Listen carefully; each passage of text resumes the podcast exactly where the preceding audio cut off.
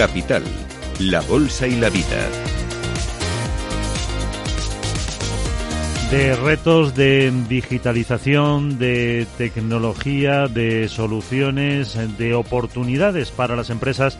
Vamos a hablar en los próximos eh, minutos en este espacio eh, con eh, los amigos de Aslan, la asociación que tiene más de 150 empresas tecnológicas unidas y que los días 22 y 23 de marzo en el Palacio de Congresos de IFEMA tendrá lugar su trigésima edición de su Congreso y Expo Arland 2023 bajo el título Seguimos innovando, seguimos avanzando. Nos acompaña su director gerente, que es eh, Francisco Verderas. ¿Qué tal? Muy buenas. Muy buenos días a todos. Ya eh, preparando, que no queda nada. Un mes. Un mes. Bueno, menos. Estamos a 28. Efectivamente, menos de un mes. recta final. Tres semanas. Pues vamos a hablar hoy de la nube híbrida y si es o no una tendencia imparable. Lo vamos a hacer con eh, Juan Manuel Bernal. Me he permitido a los tres, mmm, bueno, ya lo he hecho, o sea que me da igual, eh, españolizaros un poco los cargos para que se entiendan. Es director de ventas de soluciones de infraestructura de almacenamiento, computación y nube híbrida en HP. ¿Qué tal? Muy buenas. Encantado de estar aquí. Muchas gracias por la oportunidad. Eh, Adrián González es el director de ventas para el sur de Europa de OVH Cloud. ¿Qué tal? Muy buenas. Buenos días. Y también nos eh, acompaña Juanjo García Cabrera, que es el director de Azure, de Microsoft España. ¿Qué tal? Muy buenas. Buenos días. Eh, bueno, a ver quién rompe el fuego. ¿Qué es la nube híbrida? Muy bien. silencio valorativo. Arranco yo. Pues como cualquier cosa que tiene la palabra, la palabra híbrida, es una mezcla de, de, varias cosas, ¿no? Y fundamentalmente en este caso de dos, ¿no? Eh, las soluciones tradicionales de tecnología se solían eh, pues instalar en centros de datos, pues allá donde las compañías los necesitaban. Y ahora ya 15 años aproximadamente surgió una corriente de innovación que era la nube, la cloud, la famosa cloud, que lo que hacía es llevarse esas aplicaciones a, otro sitio, a un centro de datos con sistemas de información para ejecutarlas en otro lugar, ¿no? Y hemos vivido en un mundo como dicotómico donde las aplicaciones están o bien en la nube o bien en los entornos más tradicionales o más, se, suele decir la palabra, el anglicismo on-premise, que viene a ser allá donde eh, tú lo tengas o lo necesites, en tu centro de datos, en tu industria o en tu, en tu compañía, en tu organismo público. Entonces, ¿qué es la nube híbrida? Pues es la conjunción de ambos mundos, de forma que los usuarios o las compañías puedan ejecutar sus aplicaciones donde más interesante les sea, o bien en la nube o bien on-premise, pero que tengan el mismo modelo operativo, la misma forma de gestionarse y que para ellos sea totalmente transparente. Eso es la nube híbrida. Eh, ¿Y es una tendencia imparable? Sí, sin duda. Desde, desde VH Cloud al final siempre hemos, hemos llevamos muchos años no denostando el on-premise que hablábamos, ¿no? El hecho de que haya ciertas cargas que obedezcan a la necesidad. Hablábamos sobre la parte regulatoria, la necesidad de tener más proximidad por latencia por cualquier otra circunstancia, ¿no? El hecho de que al final esa conjunción venga a servir o venga a cubrir las necesidades de cada una de las corporaciones o empresas que, haya, que hagan uso de, esta tecnología, ¿no? Entonces, es, es importante eh, tener para eso, ¿no? las herramientas necesarias para poder comunicar esas, esas cargas locales, ¿no? Esas esos aplicativos y esa necesidad también de desbordar a cloud providers como, como el nuestro, como, como, como Microsoft, donde al final em, estás cubriendo otra serie de necesidades o estás acercando incluso el dato a tus clientes. Hay, muchas, hay muchos mecanismos, ocho, muchos, muchas empresas que requieren, necesitan acercar el dato al cliente y gracias a empresas como las nuestras, pues que tienen presencia mundial, ¿no? que tienen su propia red, pueden garantizar esa, esa accesibilidad a esas tecnologías, pues cubrir esas deficiencias que a lo mejor no le ofrece una, una nube más colocada más en local, más en las oficinas de los clientes. Eh, lo que mm, también se, se entiende que, en definitiva, aporta mucha flexibilidad, Juanjo, a la empresa. Sí, al final pues las ventajas de la nube pública ya las conocíamos, de elasticidad, de poder encender y apagar aplicaciones, cargas, como estamos diciendo, en cualquier momento. Pero el que además ahora puedas tenerlo también en tu lado, que es el concepto de UBIA, o incluso en otros eh, proveedores diferentes, porque nosotros decimos, oye, no tiene que estar todo en Microsoft, no tenemos obsesión porque lo movas todo a Microsoft. A lo mejor él detecta que su necesidad se cubre mejor en otro proveedor, pero en lo que sí que queremos ayudarles es en el gobierno, que yo creo que ahí es donde entra una parte muy importante de esta nube híbrida. Eh, cuando el cliente empieza a tener vamos a decir, eh, actividad, aplicación, cargas en diferentes sitios, necesita controlarlo, necesita gobernarlo.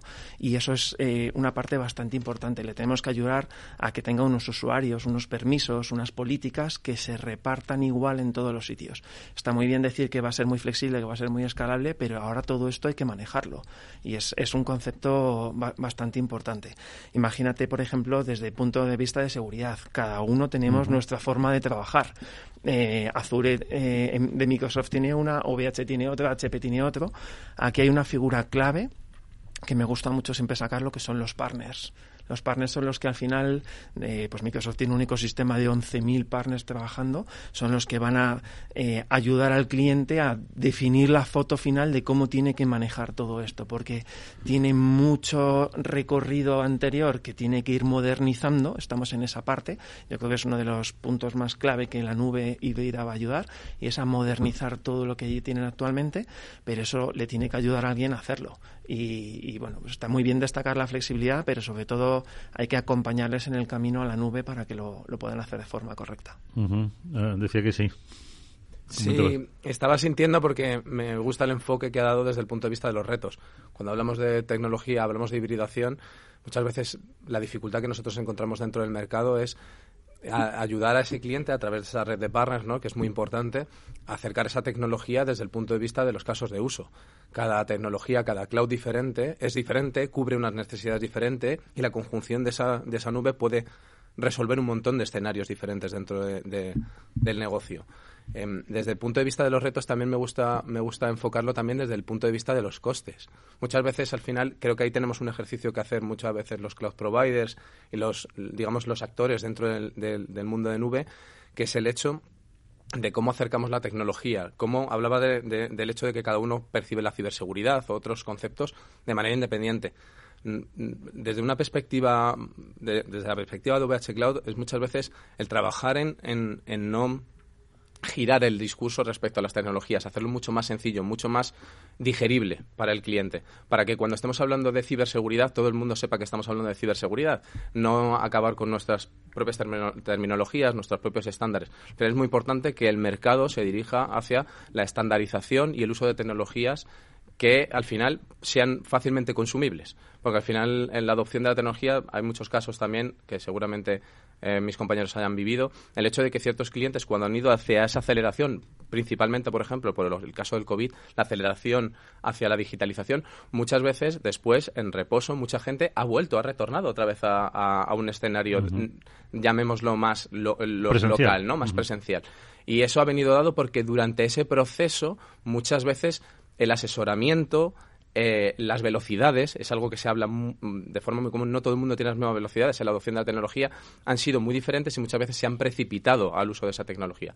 Por eso me gusta, me gusta enfocarlo también, que el, discurso vaya un poco enfocado al punto de vista de los retos y, que, y nosotros qué ofrecemos como, como, como actores dentro del mercado, qué ofrecemos a, los, a los clientes y al sector eh, en España la nube híbrida, en definitiva, es, es, una cuestión de libertad y de, y de libertad para el usuario o cliente, organismo, que pueda elegir dónde ejecuta sus aplicaciones, ni más ni menos.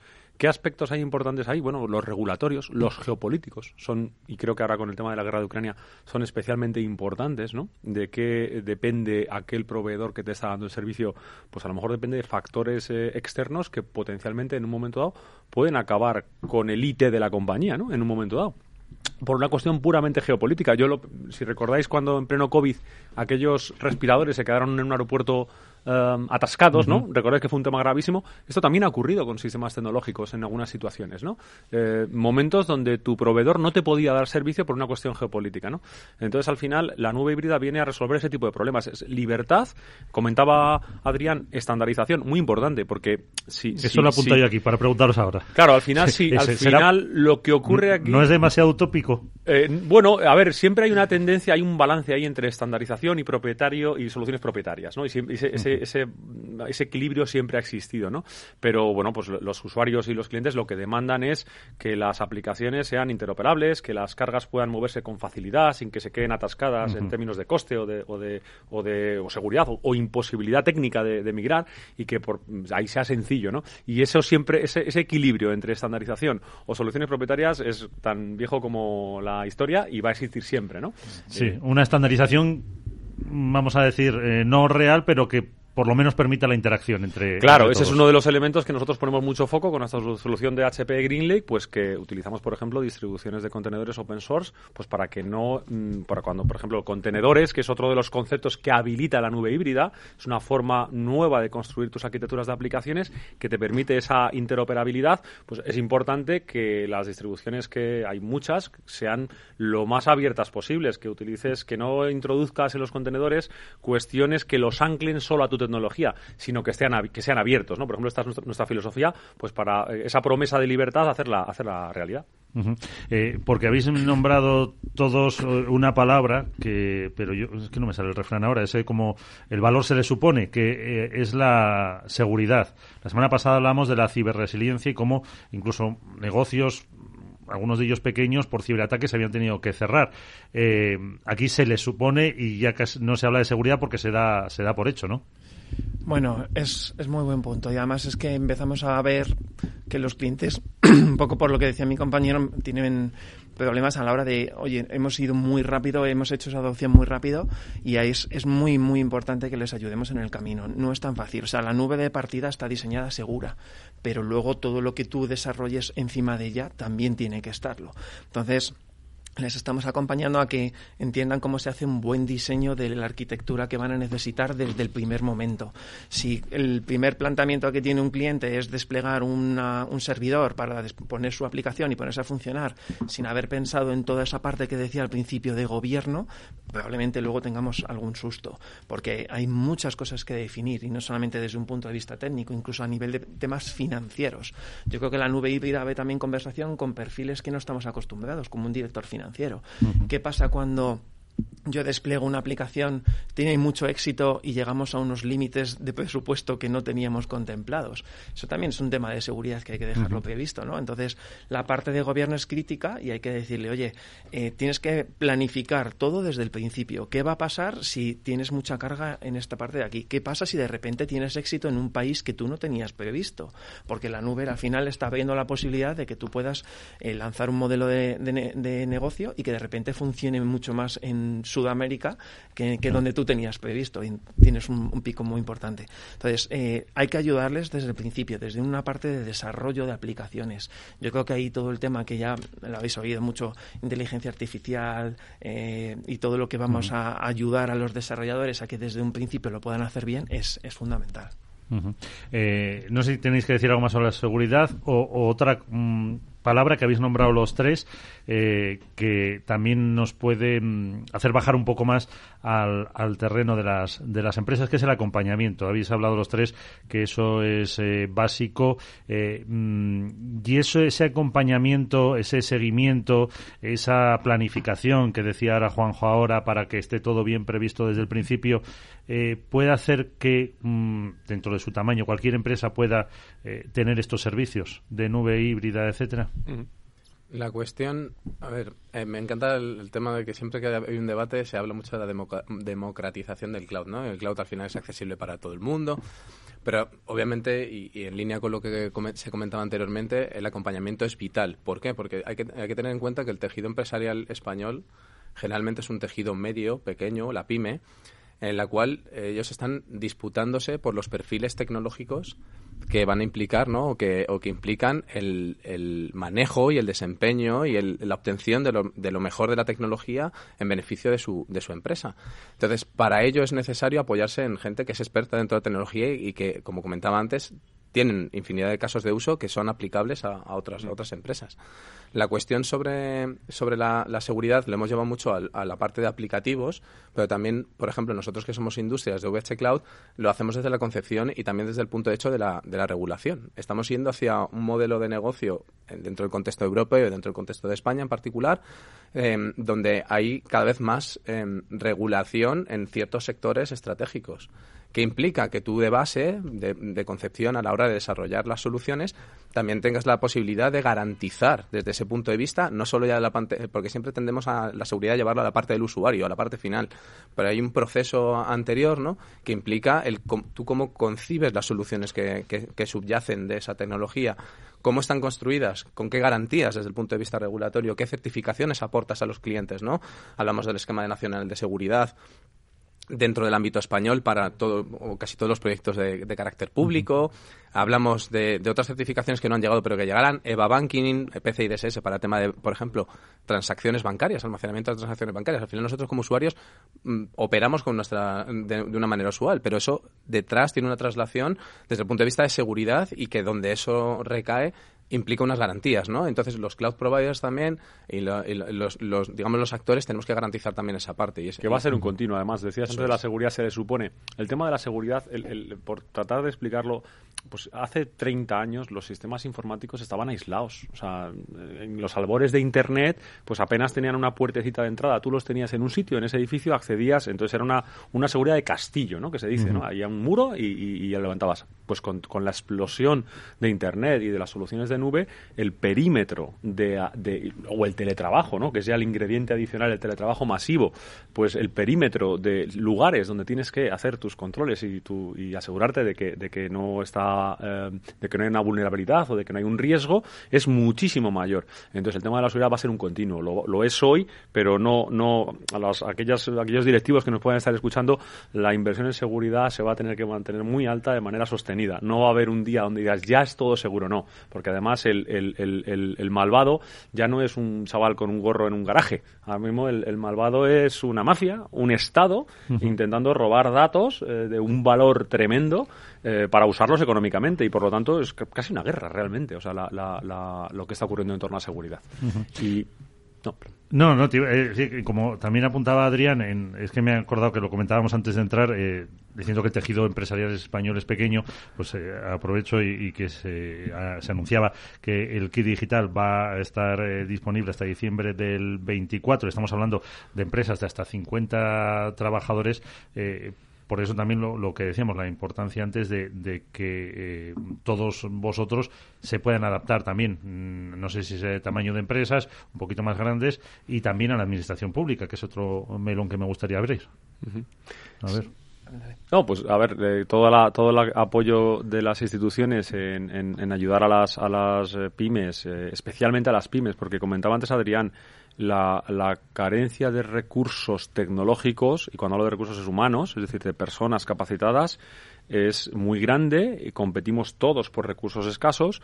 Aquellas compañías que somos atractivas, ¿no? Hewlett Packard Enterprise es una de las compañías pues, más atractivas del, del, del sector, como fundadora de Silicon Valley, eh, tenemos más fácil retener ese, ese talento y ayudar a nuestros usuarios o clientes a, construir y mantener ese tipo de, soluciones, ¿no? Entonces, en ese sentido, pues las pymes les resulta muy difícil acceder a esos recursos humanos que les sean capaces de ayudar en ese proceso y, para eso estamos compañías como nosotros, para ayudar en ese acompañamiento. Es importante que el kit digital se utilice eh, no solo para inversiones en dispositivos, que es una de las soluciones más fáciles de encontrar, sino que se hagan por proyectos verdaderamente transformacionales, ¿no? Acompañando el, kit digital. Esto es uno de los temas que, que bueno, todos tenemos que ayudar a a, las organizaciones públicas a que ese dinero en inversión en transformación digital vaya a cuestiones verdaderamente transformacionales. ¿no? Yo comentaba antes a Paco que en los 80 estaba bien subvencionar un monitor o un portátil, pero personalmente yo creo que ahora no es suficiente. ¿vale? Ahora hay que hacer cosas que de verdad cambien cómo funciona la compañía. ¿no? Por ponerle un monitor más nuevo, ninguna pyme va a ser más competitiva o a exportar más. ¿no? Claro, efectivamente. Y además el problema que tiene España, España eh, vamos, dicho desde el ICES, es que si la empresa no gana tamaño, mm, no crece y no vende. Y entonces, pues al final es eso, la, la pesquilla que se mueve la cola, Juanjo. Lo estaba comentando antes con Paco. Un cambio importante que estamos haciendo es eh, a ver, somos un fabricante, pero tenemos que ayudar a que la industria eh, entienda cómo utilizar nuestros productos. Entonces, eh, estamos intentando dejar de hacer no tanto marketing de productos, sino entender bien la industria, entender las soluciones, lo que necesita de verdad el cliente y ayudar a que el partner construya algo eh, final que es lo que realmente el cliente necesita. Yo lo digo muchas veces, a lo mejor tú coges uno de nuestros productos de Azure y en sí mismo no, no hace nada. Necesitas que venga un partner y que te ayude, pues por ejemplo, a recoger unos datos, procesarlos y al final generarte unos, unos reportes que son los que tú vas a utilizar para tu día a día.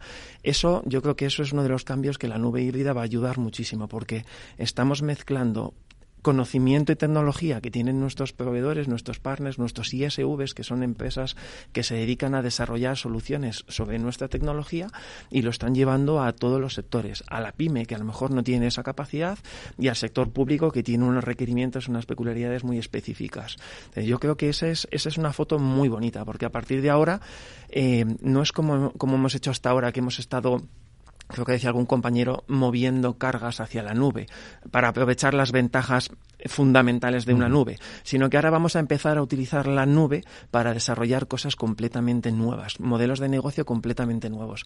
Eh, ahí es donde, por ejemplo, con inteligencia artificial y todo este boom que hemos visto de ChatGPT, es donde de verdad dices, madre mía, si es que ahora sí que podemos inventar, el, eh, por ejemplo, hace poco presentamos una empresa que eh, utilizaba la tecnología de nube para hacer biopsias virtuales de niños con cáncer. Dices, oh, eso ya es una aplicación muy específica, ya me da igual la tecnología que hay por debajo. Ahí ya estamos haciendo cosas muy interesantes. Y ahí se aplica todo. Se aplica seguridad, se aplica entornos híbridos, porque estamos hablando de, datos muy concretos que necesitas en un sitio. Necesitas eh, procesar información en tiempo real. Luego necesitas aplicar modelos de inteligencia artificial. Ahí hay una aplicación espectacular. Ese es un punto muy importante, el del dato. Yo creo que podemos hablar también un poquito de esto. El, dato está atrapado, está encarcelado. ¿vale? El, el, dato, ¿dónde están los datos? En cualquier sitio, ¿no? Un sensor para una Smart City, los eh, móviles de nuestros clientes, usuarios, empleados, um, todo lo que pueden ser sistemas en, de campo en tiempo real, eh, las redes de comunicaciones. Hay datos por todos los lados y de forma continua. Y tener los datos se pueden aprovechar para desarrollar nuevos casos de negocio, nuevas aplicaciones y mejores servicios a usuarios y ciudadanos. Ahora bien, la complejidad subyacente es tan grande en cuanto al formato de ese dato, dónde surge, cómo se procesa, cómo se gestiona la propiedad del dato, la regulación, la seguridad. ¿Dónde está?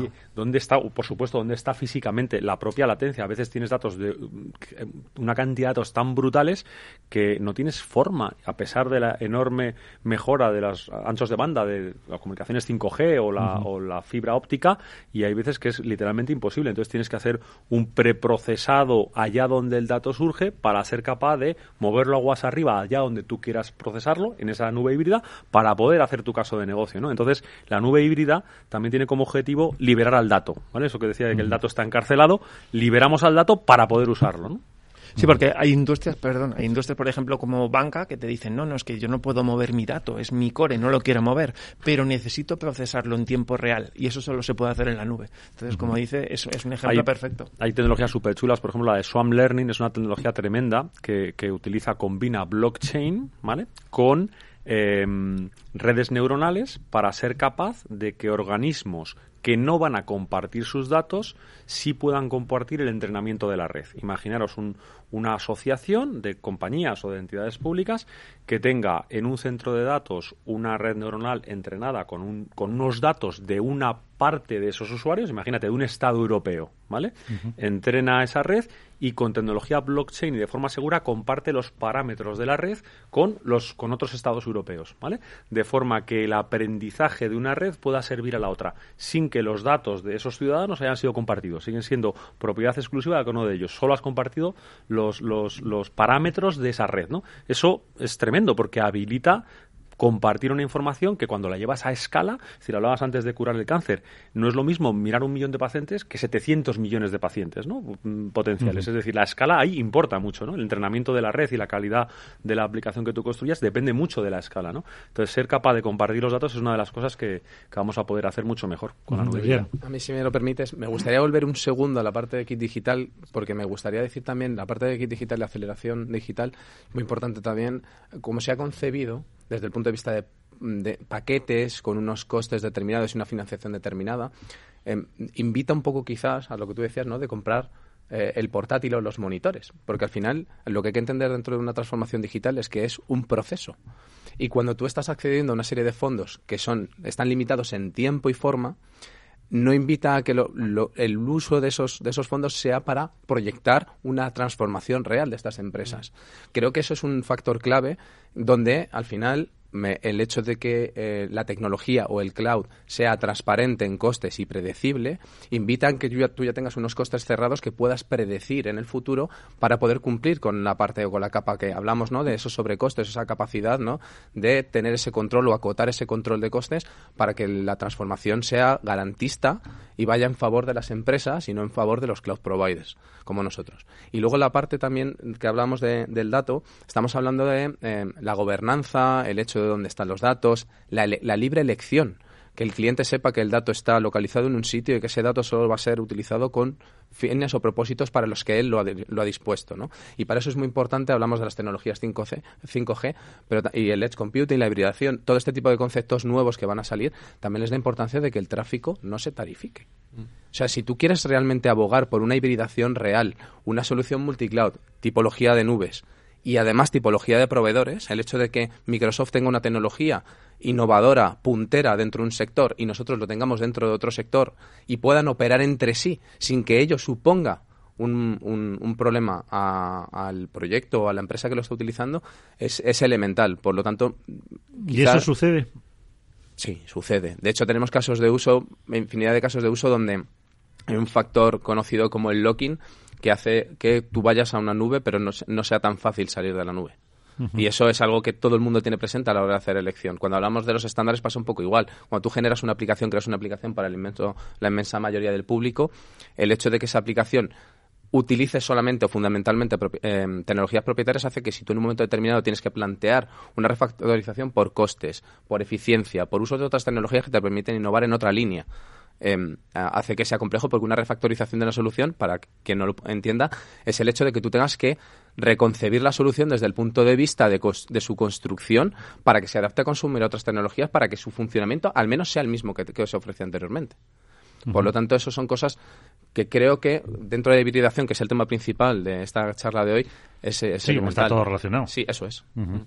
Sí que ibais a comentar algo sobre... Bueno, que de todo esto hablaremos eh, dentro en Aslan dentro de poquito, ¿no? Eh, en el Congreso.